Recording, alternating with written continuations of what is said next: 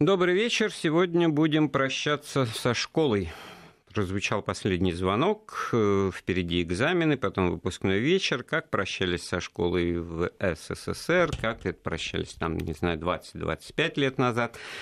Ваши воспоминания, отношения и сравнения, конечно, как же без этого. Я напомню наши телефоны. Э, телефон прямого эфира 232 15 59 код Москвы 495, смс-сообщение со словом «Вести» в начале сообщения на краткий номер 5533 принимаем, и номер WhatsApp опять-таки для сообщений 8 903 170 63 63. У нас сегодня в гостях академик Российской Академии Художеств и заслуженный работник культуры Сергей Заграевский. Сергей Вольгангович, приветствую вас. Здравствуйте. В данном случае нам важно то, что вы школу кончили. Помните это, об этом? Помню этот замечательный анекдот еще советских времен, когда идет запись в армию и спрашивают образование, ну и кто-то из призывников подходит и говорит, ну вот я закончил Оксфорд, знаю пять языков, доктор PhD, э, доктор философии, а старшина говорит, ну-ка, сержант, пиши, призывник умеет читать и писать. И Но... это, кстати, мы не должны, наверное, забывать о том, что вот в принципе ведь после школы, после выпускного вечера, после последнего звонка, экзаменов, у всех же разные пути. И все, соответственно, переживали вот это вот по-разному. Кто-то уже думал о том, что вот сейчас в институт поступать, выбор института. Это сейчас ЕГЭ, а тогда это вообще было очень актуально, какие экзамены куда сдавать. Кому-то на это ну, уже было все равно. И, и в ЕГЭ тоже все отражено, что-то не сдавать давать. И, кстати, об этом я и хотел с вами в том числе поговорить тоже, о том, э, что из себя образование представляло, и э, специализация или универсализация. Я-то вот себя вспоминаю, значит, вот э, перед последним звонком, последние месяцы я ходил по улицам, думаю, господи ты, боже мой, вот почему я вот какая-то повинность на мне висит, уроки учить мне надо, вот ну, нелепость какая-то, все уже это должно ну, закончиться, зачем мне готовить математику там или физику, с которыми я потом сталкиваться не буду, не собираюсь. Я бы, может быть, больше бы по, почитал по истории, по литературе, но и так ведь размышляли же и все остальные, кто и в технические вузы. Вы сказали, что вот очень интересный момент, вот после школы пути расходились, а мне так кажется, что они уже и в школе-то, в общем-то, были. Но вы знаете, они были расходящиеся, но вот это школьное братство, оно все равно существовало. И все равно вот эта общность класс, да, там были разные ребята, были, был мордобой, там периодически, к сожалению, во всяком случае, в моем классе у нас какие-то уж прям мужчины собрались там, уж больно дрочливые. Недружный у вас был класс. Недружный, недружный, а все равно вот эта общность. И когда мы... У нас одна была встреча выпускников э, через 25 лет после после окончания школы. Ну, я должен сказать, что даже те, кто в школе друг друга не любил, искренне обнимались, целовались. Это как раз неудивительно. Я думаю, что как-то и должно быть. Другое дело, что ведь действительно есть дружные классы. Это рабочее слово, на самом деле, это нисколько я не извлю. В учительском восприятии, потом же уже как педагог это, это переосмысливал. Есть, есть понятие дружный класс, недружный класс. Ну, и тут... кто-то собирается каждый год, и есть э, какие-то активисты вокруг, ну, костяк класса, что называется, который продолжает жить. Вот это вот уже социальная группа-то как пропала, и все, что ради чего она создавалась, пройдено, а человеческие отношения поддерживаются. Это очень интересно. Ну, на самом а деле... у кого-то нет. На да. самом деле это одна из задач школы, по-моему, вообще это основная задача школы, это социализация это даже не, не вложение в голову неких знаний, потому что понятно, что потом все равно в институт приходишь, э, говорят, забудьте то, чему вас учили в школе. Вот это. То, что вы приходишь... учили, это образование. А вот социализация это тут должна да. пригодиться. И вот она нужна абсолютно везде. И вот этот вот момент вживания в общество, он ведь в школе на самом деле чувствуется наиболее, пожалуй, mm-hmm. остро. Потому что и есть... в семье говорят, да ничего, ничего, тебя в школе а, тебя научат. Совершенно там, справедливо. Ты не одна, вот это вот, ты не, ты не один, там тебе это вот нащелкают полбу, ну, собственно говоря, отсюда. Но потом не будем забывать, что вот в советское время, я ни в коем случае не хочу ностальгировать по этому времени, но были активные октября-то были пионеры, были комсомольцы. Это была организация, которая могла реально тебя, например, проработать за двойки.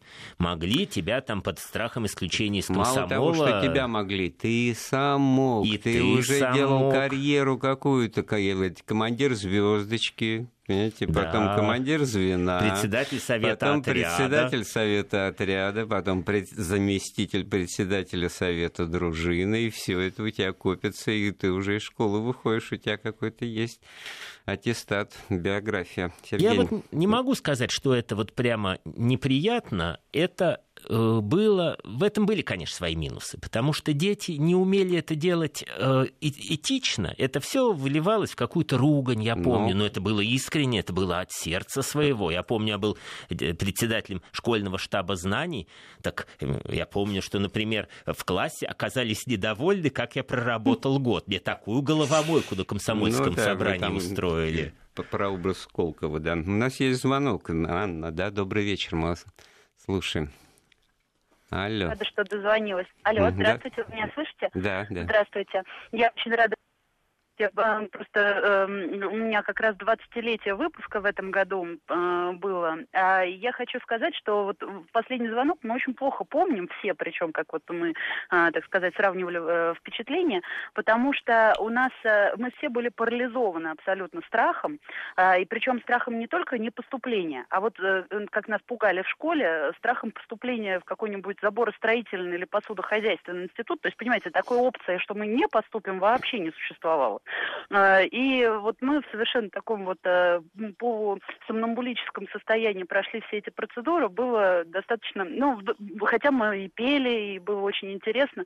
Но я хочу сказать, что вот современное поколение а, не боится даже самого по себе не поступления, как я вот заметила, общаясь с детьми, с подростками. Они их э, Да, вот вы хорошую тему для разговора дальнейшего предложили. Спасибо, Анна, потому что, ну, как бы я вот э, за 20 20 лет там с лишним до, до вас закончил э, школу, и тоже не все собирались. Это не было таким стопроцентным э, вариантом, что кто-то будет поступать.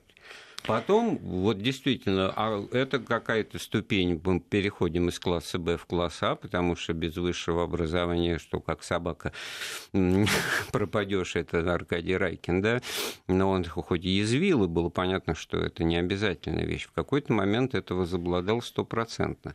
Ну, на самом деле здесь надо понимать, что выбор пути, он начинался ведь еще раньше последнего звонка. Он начинался еще в седь... по нашим меркам в седьмом-восьмом классе, тогда это было, сейчас бы это был восьмой, девятый, то есть перед получением аттестата о неоконченном среднем образовании, то есть о первом аттестате, когда были первые, кстати, экзамены, э, когда многие пошли в ПТУ, ну и что, кстати, не было таким вот прямо ужасом. Ну да, вот, вот у меня сын идет в ПТУ, да, потом он отслужит в советской армии. Еще ведь не было каких-то... Армия еще тогда не была такой вот универсальной страшилкой, какой она стала в последние годы советской власти. Армия была счастью... социальным институтом, и попав туда действительно через год после окончания школы, ну, я-то московский мальчик был, так сказать, там образованный, но вот из вашего анекдота, так условно говоря, с которого мы начали рассказ, там и на вечернем я учился, все такое прочее, а были ребята из глубинки, так мягко мягко говоря, про которых те же офицеры говорят, ну, что же он плескающий, он там в армии чайник в первый раз в жизни увидел. То есть вот то, что вот еще в фильмах 50-х годов было, вот этот фильм с Леонидом Быковым, сейчас выбрал из головы его название, значит, это... Максим Перепелица. Максим Перепелица, абсолютно нормально, как бы, кино. так сказать, то, что должно пройти любому парню но при этом же он как раз там и приобретает еще и навыки, знания, образования, и у него рождается, так сказать, перспектива соответствующая дальше в жизни. Вот эта вот э, стройность этих отношений, она где-то была нарушена, конечно, уже к середине 70-х, к 80-м и, и далее. Армия была текстам. ведь, э, имела льготы при поступлении в ВУЗ. Конечно, Выпу... конечно. То есть демобилизовавшийся парень из армии имел льготы Совершенно при поступлении. разумная вещь в этом смысле, да, потому что и так бы поступил бы, а тут он все-таки уже житейский опыт есть, это надо учитывать, это, это все тоже заслужилось. Но давайте все-таки со школой пока не будем расставаться. Вот интересно, Анна сказала, что они все были парализованы страхом не поступления. Я такого страха не помню, но я помню, что последний звонок было радость. Ну, учителя плакали там, я не знаю. Ой, как плакали, Андрей. Ну, это же... А вот эти стихи мы все учили. И э, вот школьные годы промчались, подходит последний урок, и с грустью мы вас приглашаем на наш на последний звонок. Ну вот сколько, почти 40 лет прошло, я эти стихи помню. Клянусь, я не учил их специально к этому эфиру. А Это меня, вот я помню да, с тех времен. Да, у меня-то как раз возник язвительным образом вопрос о казенщине во всей этой деле, потому что, ну, монтажики вы готовите, тебе вот такие строчки да, выучить. было.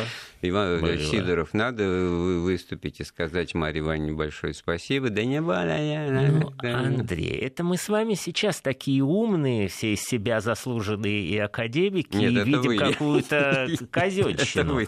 А вот вы знаете, а дети ведь и казенщину воспринимают иначе. Я вот как отец шестерых детей могу сказать с абсолютной ответственностью, ребенку вот то, что мне лично может показаться казенщиной, а он, это же здорово, нас построили, нас построили в линейку, дали каждому, значит, кусочек стишка, и вот он приходит домой, учит вечером этот кусочек стишка, и завтра, вот, Вася будет передо мной говорить, а после меня Верочка, а она все время все путает, а я так беспокоюсь. Это дети совсем иначе воспринимают. А я лично на последнем звонке нес на плече э, первоклассницу, как э, один из там наиболее крупных Ну да, парней. вы мужчина видный, рослый, высокий, поэтому ваша участь э, была такова, там, мелких на плечах носить. И это всем так нравилось. Это была для меня большая честь, что вот выбрали именно Нет, меня. Это, это традиция ну, неоспорима, что она должна быть, а смысл любой традиции это, это какие-то ритуалы, это какие-то ну, общепринятые вещи, которые не надо менять и выдумывать, да, а с другой стороны, вот это все можно э, при отсутствии теплоты душевной все это в казенщину как-то выливаться. Ну, а не получается отсутствие теплоты. Все-таки вот эти плачущие учителя ведь слезу, слезу смахивали даже наши зубры. У нас была молодая классная, она, мы у нее были первым классом, где она была классным руководителем, она просто рыдала. А даже наша завуч, э, который там, ну вот, огонь, воду и медные трубы прошла, смахивала слезу.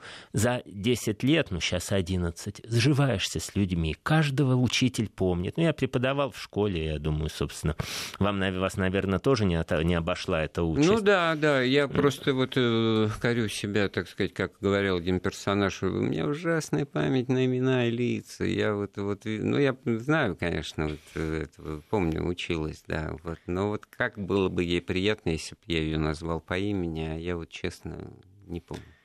Вы знаете, ну, э, наверное... Это, сразу скажу, это мой недостаток, э, там, и как профессиональный. Но благо я, так сказать, каким-то боком только в этом деле участвовал. Участвую, мне, может, и простительно.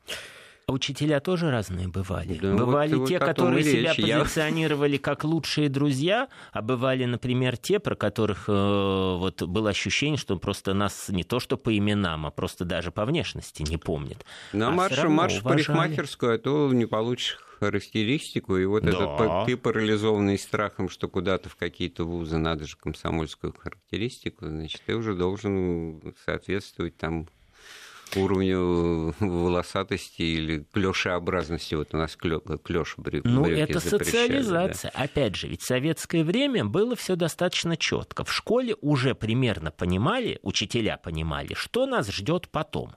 И, например, наш учитель по физкультуре, он нас страшно просто вот э, заставлял, ну, то, нас так гонялся, представить себе невозможно. У всех были тройки, даже у самых сильных. А потом вдруг последний год он нам выставил пятерки. В аттестате у всех были пятерки. И на неудоуменные вопросы, а мы же уже были как десятиклассники, мы уже имели право морально задать учителю вопрос, а как же вот так?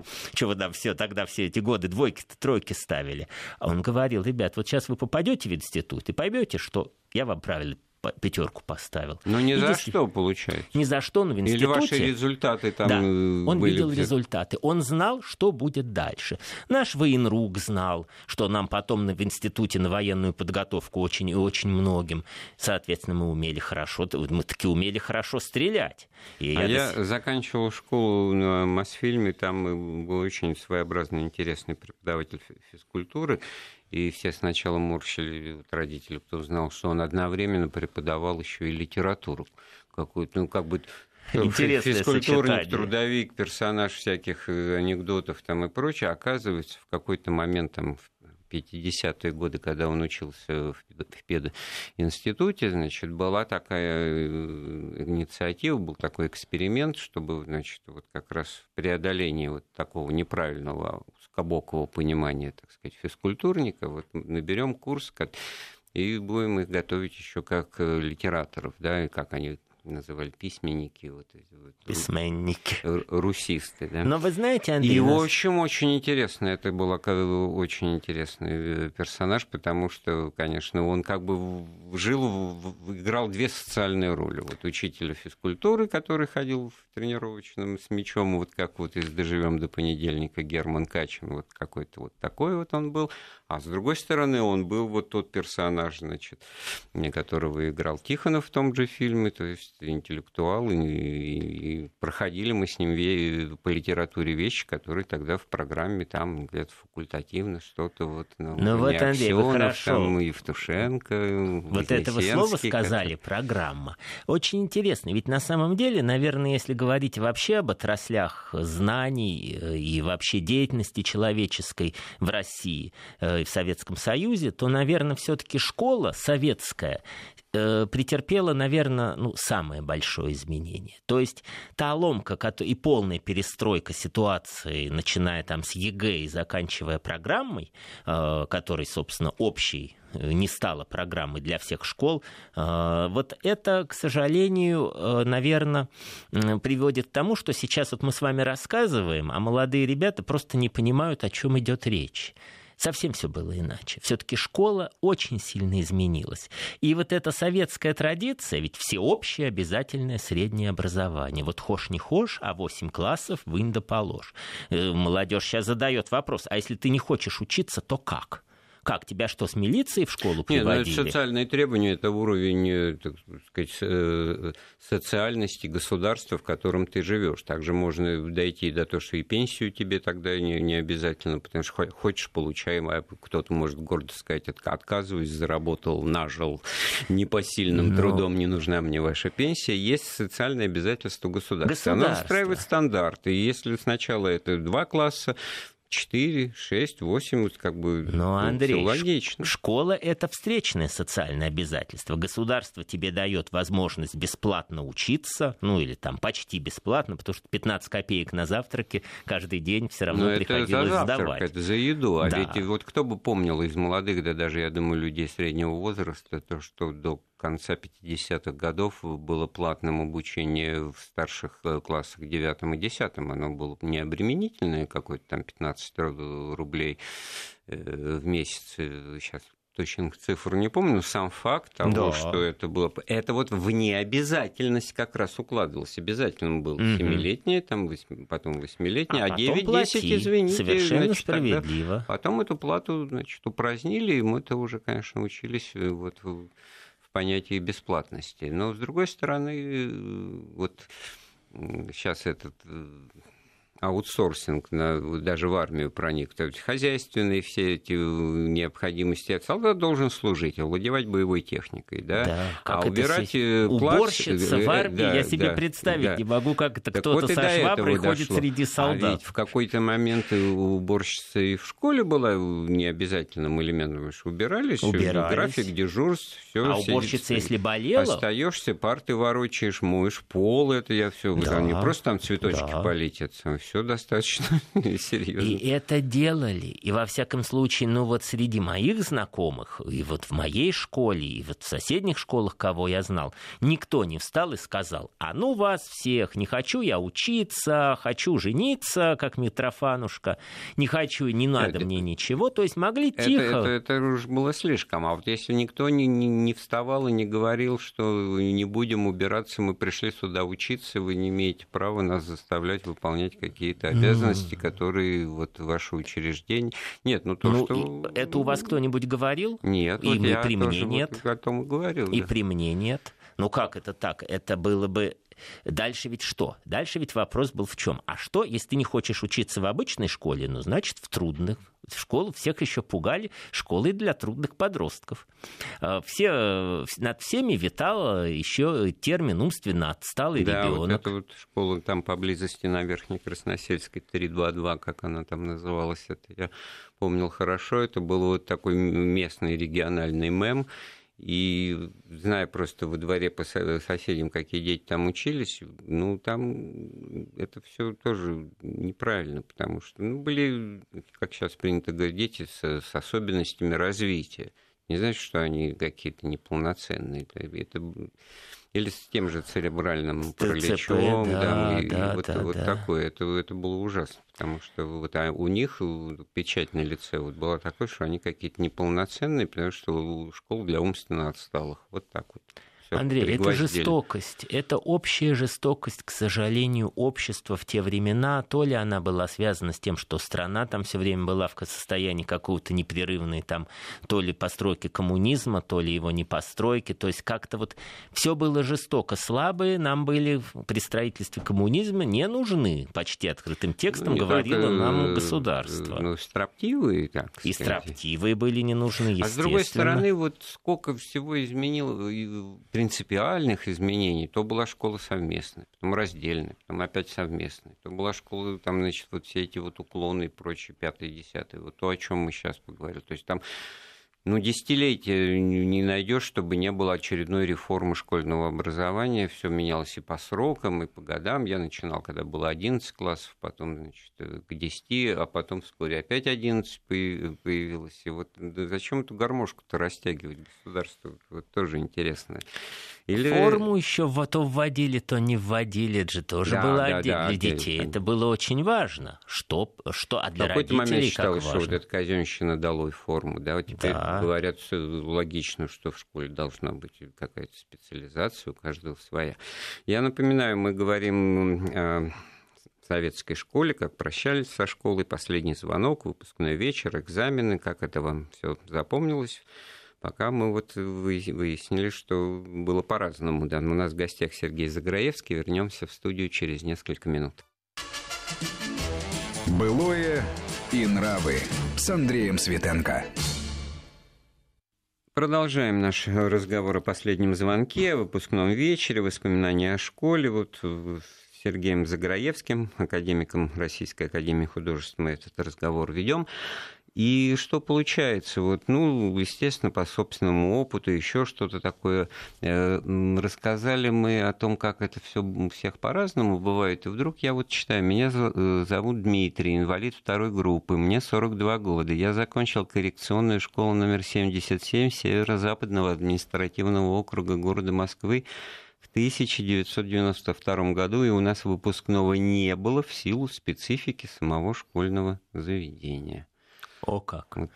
Вот. Видите, действительно, к нашему разговору вот до перерыва на новости, ведь э, так и было. Ин, для инвалидов не создавали вот какую-то вот эту атмосферу, чтобы почувствовать себя полноценными гражданами. Ну как сейчас вот э, отказать инвалидам в наше время в выпускном вечере? Не, ну как можно отказать вообще людям, там, насколько они активны, там, менее активны в возможности где-то вместе собраться и что-то отметить? Да? Так наоборот, ведь для это них же сейчас на самом-то деле не мы же, это надо было бы тоже сформулировать для начала. Вот все вот это, о чем мы говорим, помимо школьного процесса обучения, это уже все, что называется впечатление от. Вот мы сдружились или скобочках не очень, но надо как-то отметить, да, надо как-то отметить.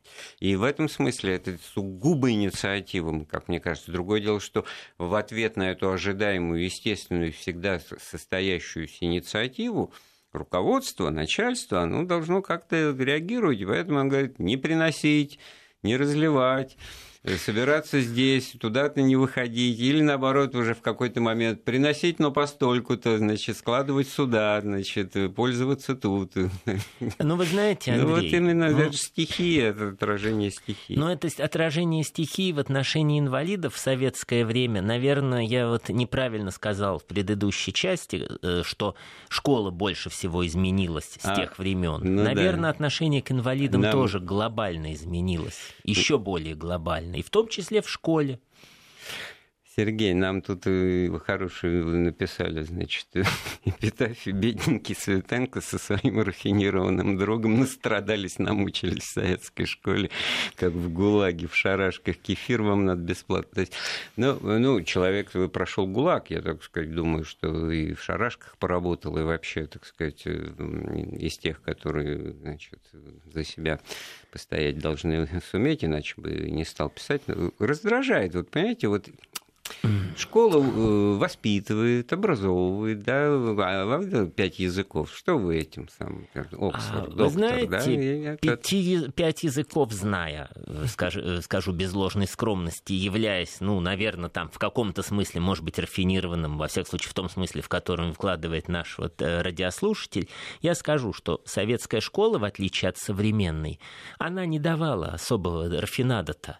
Она не давала. Мы все ходили на хось недели, мыли школу, мыли окна. Уборщица, а если уборщица заболела, мы мыли школу каждый день. У нас были э, смены. Родители приходили иногда помогали, но в целом мыли мы, потому что родители работали. А такое вот обязательного тут, привлечения, как тут сейчас... вступать в какую-то полемику не надо. Мы обозначили просто два стиля э, жизни, два отношения к происходящему. Mm. Если ты слаб, то у тебя если не затаптывают, то тебя огораживают, иди вот значит, в эту вот песочницу, и там вот для таких, как ты, место. И вот это вот из того, что я процитировал, еще одна цитата из э, наших слушателей. Вы правы по поводу отношения к особенным детям в советское время. Я сам помню это в своем детстве. Я жил рядом с такой школой, ну, имеется в виду школу для детей с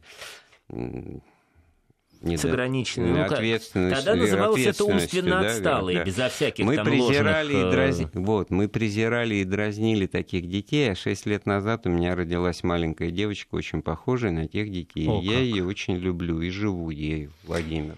Ну, Владимир, так держать, Владимир. Владимир, да. так держать. И вот, наверное, Владимир, вашей дочке повезло родиться все-таки в эту эпоху, когда отношение к инвалидам другое, в том числе и в школе. Сейчас, конечно, дети вообще жестоки, но просто потому, что идет социализация, и они социализацию проходят, в том числе и самоутверждаясь. Вы, вам, как отцу шести детей, да. будучи отцом всего лишь двух детей, перечить не могу, но дети жестокие, это, это они еще не понимают, вот что именно. к чему. Они могут смеяться не какой-то картинки, да. не зная ее Совершенно э, какой-то смысл. Э, совершенно справедливо. Глубокий, да. Но Кажется, что они жестоки. Дети внушаемы.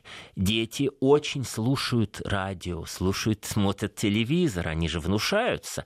И в том числе вот это отношение к инвалидам, когда оно идет, когда со всех экранов, как сейчас, и из всех радиодинамиков говорят про то, что ограниченные возможности паралимпиада, дети меняют свое отношение. Да, это а очень тогда, много зависит от общего отношения. Да. Не замечать, делать вид, что у нас, ну что же, у нас такие какие-то спортсмены. Он должен быть э, сильный, здоровый и прочее, угу. а тут они какие-то вот. Инвалиды. На самом деле это очень здорово. И вот это одна из причин, почему в советское время, ну что значит вот опять же рафинированный, не рафинированный. Вот просто э, в советское время не было такого. Вот э, э, рафинированность была где-то за гранью, потому что иначе просто морду били, если ты там поговорил там с интеллигентским акцентом. Да побили бы все тут же там на переменах тебя. Друзья по классу, не выпендривайся. И не удивлюсь. За нее надо было бороться, да, шрамы. Э, Яков нам звонит. Добрый вечер. Да. Я всего на 4 года моложе одного из ведущих, автора программы. Мне 58. Закончила школу, соответственно, в 77 году. Угу. Я не знаю, я окончил самую обычную советскую школу, а учился до этого в одной из сохранившихся 7 лет, 8 леток. Потом в восьмом классе перешел в эту среднюю школу Две совершенно обычные школы, с замечательными учителями, никаких ужасов, никаких классов я не мыл, и никто их не мыл. И ничего нас не заставляли. У нас единственное, у нас была практика после восьмого и, по-моему, после девятого класса. Это совершенно точно. Значит, сдавали мы, как сейчас помню, ну не мы, конечно, родители сдавали, по-моему, по 5 и по 10 рублей на питание во время э, экзаменов, потому что они были выпускные, два письменных э, математик. Ну, да, да. да угу. И 25 рублей или 20 они сдавали на выпускной вечер. Э, вы, говорю, подчеркиваю, обычная советская школа. У нас так было... мы тоже в обычной все. Ну, просто вот мне тут интересно вот такая деталь что мы убирали э, классы нормально, нисколько, так сказать, этому так сказать, не превращает его ужас-ужас даже с одним ужасом. Это была нормальная, так сказать, школьная Нет, жизнь. А в 77-м уже, наверное, вот как-то с этим стали бороться, что ли, как-то все-таки уборщицы, потому что по я даже Андрей, не знаю. По-разному. Здесь я ведь, например, э, закончивший школу и потом, спустя институт, закончивший институт э, полтора года преподавая в школе, э, я, это еще все была советская эпоха, разницу я ощутил колоссальную между той школой, в которой учился я, и в той, которой преподавал. Не в том, что она была хуже или лучше. Там было все иначе иначе. Вот просто иначе. Ведь под одну гребенку тоже школы, не, наверное, не стоит э, грести. Вот уборщица так была. еще как не, не стоит, потому что это всегда, я помню, вот эта школа хорошая, вот эта школа такая, вот в эту перестала быть хорошей, там, значит, Совершенно педагогический верно. состав изменился в результате, значит, каких-то интриг. Э, ну, сам в результате вынужден был одну школу на другую поменять, э, потому что родители сказали, ну, какой смысл туда ходить. Там теперь нет этого историка, там теперь нет этой литераторши, там теперь вот победил, победила И это дружба. при том, что программа везде была единой. Одинаковое количество Конечно. часов на войну и мир, на историю там СССР, на историю на, там обществоведения. Слова у всех были одинаковые, вся разница была в произношении. В произношении. И вот это вот то, что на чем нас поймали. Потому что все вот, ну, какой еще историк мог что-то другое, так сказать, как бы концептуально преподать? Вся разница была в том, что мы вот знали вот этих вот э, невинно репрессированных, как маршалов, которые, так сказать, вот эту картину, вот эти вот то, что из 500, там из 10 командармов всех 10, там из 502 э, полковников 450, этого тоже можно было бы тот не детализировал, но в рамках учебники был э, параграф, потом он все скукоживался, становился все короче и короче. Ну, программа менялась, годов, конечно. Она менялась. И это, кстати, вот уже мною однажды вспомненный в этом разговоре персонаж Тихонова из фильма «Доживем до понедельника» или «Учитель истории», он там произносит великолепную вот советским меркам умолчание в разговоре с директором школы. Говорит, почему ты его просишь? Не могу, устал. Ты чего устал? Ты видишь вот этот учебник этого года, этого? А что значит этого? Этого вот, это был первый учебник, выпущенный после снятия Хрущева, в котором уже все было, так сказать, Опять же, об не этом так, можно говорить хорошо это года. или плохо. Это ведь была форма социализации, которая тоже где-то в жизни помогала. Это можно говорить здесь, это здесь нельзя говорить, но можно говорить там с друзьями, это нельзя говорить даже с друзьями. Возможно, это причина, почему все-таки наше поколение, ну, крепкое наше поколение. Мы пережили 90-е, в общем-то, страну вывели из такого кошмара, в котором она была, из такого жуткого состояния а, мы все-таки как-то, и сейчас наше поколение, нам 10 где-то лет осталось, не так много, но ну, все-таки я рад за свое Не будем поколение. о грустном, да. А я-то вот вспомнил тоже вот э, многожды раз слышанное от людей, ну, даже можно условно сказать, разных убеждений, но вот Теперь об этом можно говорить вслух. Правильно. Вот, и дети и вот это эта знали. фраза меня сопровождает все 60 с лишним. То есть теперь опять теперь и снова теперь. А ну, Андрей. А то и отматываем назад, значит, что... Нет, а что делать? Ну, это история страны, а школа, она идет за страной. И она, к сожалению, вот казалось бы, что школа должна идти впереди страны. Нет, не получается. Ну, она, она все-таки. Да и не должно, наверное. И не должна. Ну, да. обсудим после небольшой паузы. Былое и нравы с Андреем Светенко. Да, мы продолжаем обсуждать тему школы, чем она запомнилась. У нас в гостях э, академик Сергей Заграевский. Вот нам один слушатель говорил, что не помнит, чтобы мы мыли классы, а, а люди пишут, мы и сами и классы мыли, и, коридор, и коридор. Я коридор не мыл, лишнего а не беру. 80-го года рождения. 80-го. Это значит... Да этот драный линолеум, который надо было оттирать, и за которым потом приходил завхоз, хотя, казалось бы, ну завхоз, как он нас строил, как как он на нас орал, что ж вы тут, вот, значит, не оттерли этот линолеум. Вот. Способны или не способны? Вот, не смотрите, ну, раньше вода мокрее, там, отцы и дети, все это проблемы. Вот Сергей из Тюмени пишет, вот э, Э, всю эту дружбу и доверие, которое мы сохранили на, ну, на века, потому что почти 50 лет мы дружим, встречаемся уже, закончив школу. Да, нынешняя школа на такое не способна. Ну, ну почему сразу нынешняя не способна, Сергей Вестюмени, если вы, так сказать, преподаватель в школе, тогда это благодаря вам так. А, а если вы вне школы, в силу возраста, ну все, закончил воспоминания, то почему сразу так вот облыжно говоришь, что вот сегодняшнее нет, нет, нет? Нет, я в каком-то плане поддержу Сергея из Тюмени, объясню в каком. Нынешняя школа просто немножко другая. Она не немножко, она просто другая. Вот это, во-первых, исчез вот этот термин всеобщее обязательное среднее образование. У меня уже, например, есть знакомые ребята, там 20-летние друзья моих детей, которые вообще в школе не учились. Ну, сдали экстерном, имеют право.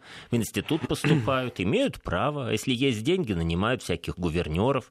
Есть и такие. Ну, то есть э, она уже не, тот субъект не тот, социализации, не тот. каким и со... была раньше, да, да, в которой потом... все было важно. Какая у тебя прическа, как ты, насколько ты там что-то, будь не как только все, в этом или, дело, или молодец, Андрей. что выделился. Да, но не только в этом дело. Все-таки вот наш класс, хотя, казалось бы, ну кто-то у нас стал инженером, кто-то там писателем, кто-то художником, кто-то э, вообще там исчез там из виду где-то, я даже не знаю, кто в США, кто в коме мается, как стихотворение Годлевского.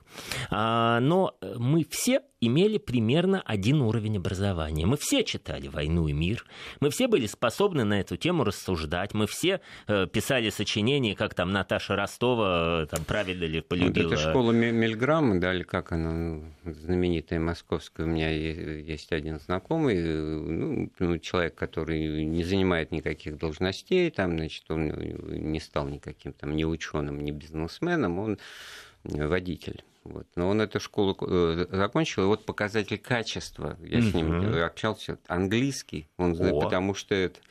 Он говорит, встреча вот была выпускников. Ну, из нашего класса всего два, там 13 человек был, потому что 20 в Америке. Вот.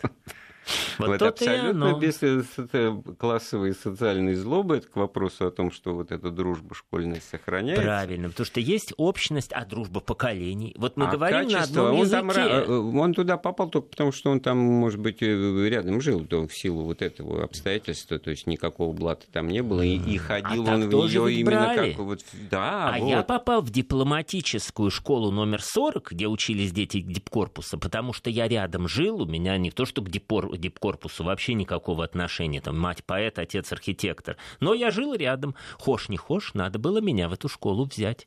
И нас было несколько таких ребят, абсолютно обычных, просто из соседских домов. А дети дипломатов приезжали на Волгах, их привозили с разных концов Москвы. Был великолепный английский, были великолепные учителя в целом. Кстати, надо отдать должное моей школе.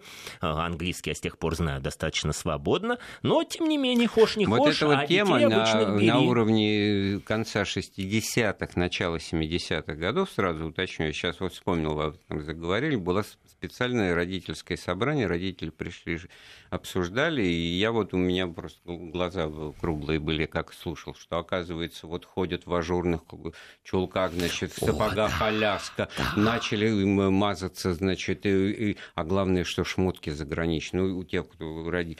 И вот мама моя говорит, ну, понимаешь, Татьяша-то твоя обидно, она ходит в в ботинках да. «Прощай молодости», а тут приходит Фифа, значит, Богданова, ну, который папа форма. там вот условный дипломат, значит, там искусствовед в штатском, который шмотки есть и все ну такое. Вот. А ее, говорит, это... А на это была форма. И, между прочим, на все хозяйственные вот дела, когда мы имели право прийти без формы, когда нам надо было драить коридор, вот тут девчонки и мальчишки дипкорпуса преображались. Потому что они надевали фирменные джинсы, фирменные джемперы, а мы-то в школьной форме и в пиры, в мир, и в добрые люди. Я весь первый курс института в школьной форме проходил. Потом, правда, я просто из нее вырос, а то бы и дальше ходил ходил. Кстати, хорошая была форма, не стыдно было Се- надевать. Серая такая, да? Серая, а э, потом, нравится. под конец уже, когда я был в старших классах, ввели синюю. И по сравнению с той серой вот мышиного цвета, это был шик. Девчонки надевали эти, значит, э, вот жилетки с белыми блузками, мальчишки в этих синих пиджаках с эмблемой образования, на которой каждый, естественно, потом рисовал все, что хотел. Учителя за это наказывали, мы потом опять и рисовали. еще третий вариант перехода я вспомнил своего одноклассника Андрюшу Рекимчука, сын известного писателя, э, который ходил вот в школьном пиджачке сереньком, но он был пошит в ателье.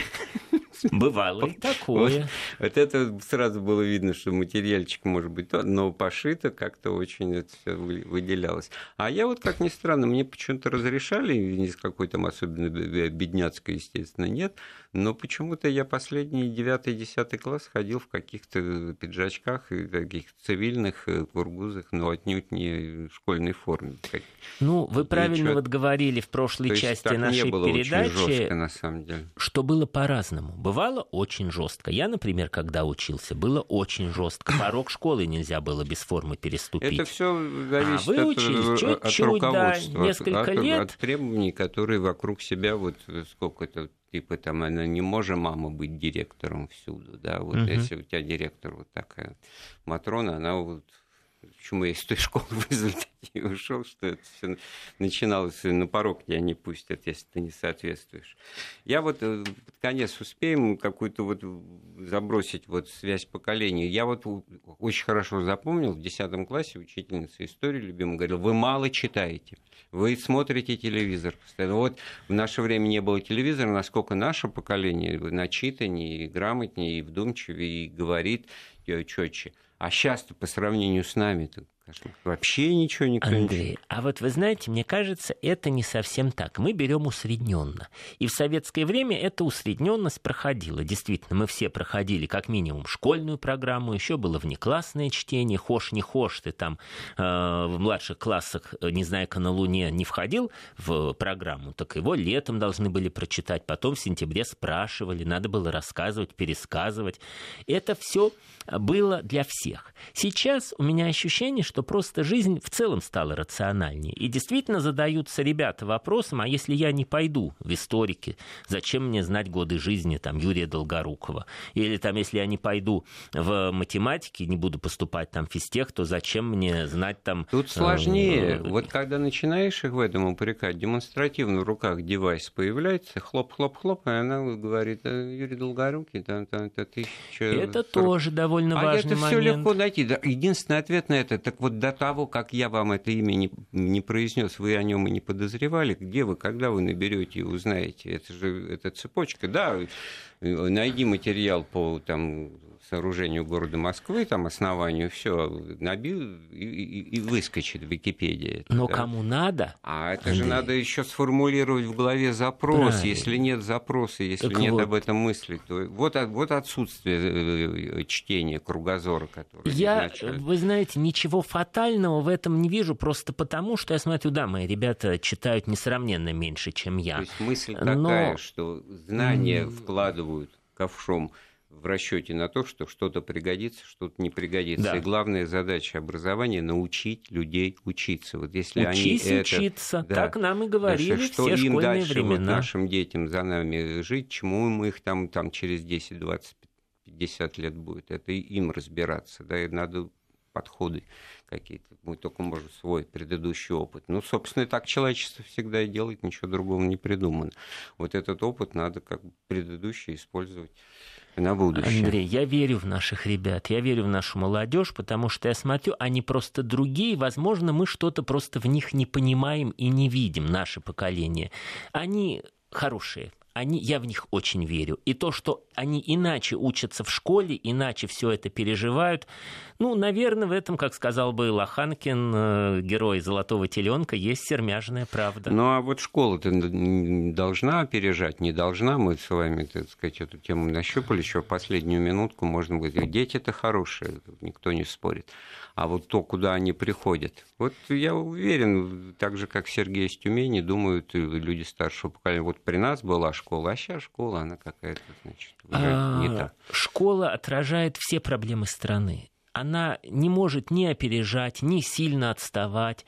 Это это часть страны. Ну, в конце концов, 10 лет, которые про 11 сейчас лет, которые проводит каждый гражданин, причем в возрасте запечатления, когда он формируется. Это самый такой ответственный возраст. Это просто неотъемлемая часть страны. И здесь вопрос только в том, насколько страна серьезно и вдумчиво относится к этой своей части. Вот, ходите в школу не для того, чтобы чему-то научиться, а себя показать, новости обсудить, значит, покрасоваться в, в новом, так сказать, заморском одеянии. Вот это вот я вот сейчас вспомнил вот цитаты из того, о чем нам говорили наши учителя. Говорили, впрочем, доброжелательно. Ну и ничего так и, и, и желаю, чтобы мы стали еще лучше, чем мы были в их глазах, вот. потому что они тоже нас считали молодцами, как и наш сегодняшний гость Сергей Заграевский, академик Российской Академии Художеств. Спасибо большое за то, что вы пришли к очередной раз в нашу программу. Спасибо. Которую, в свою очередь, в очередной раз подготовил и провел Андрей Светенко. Слушайте Вести ФМ.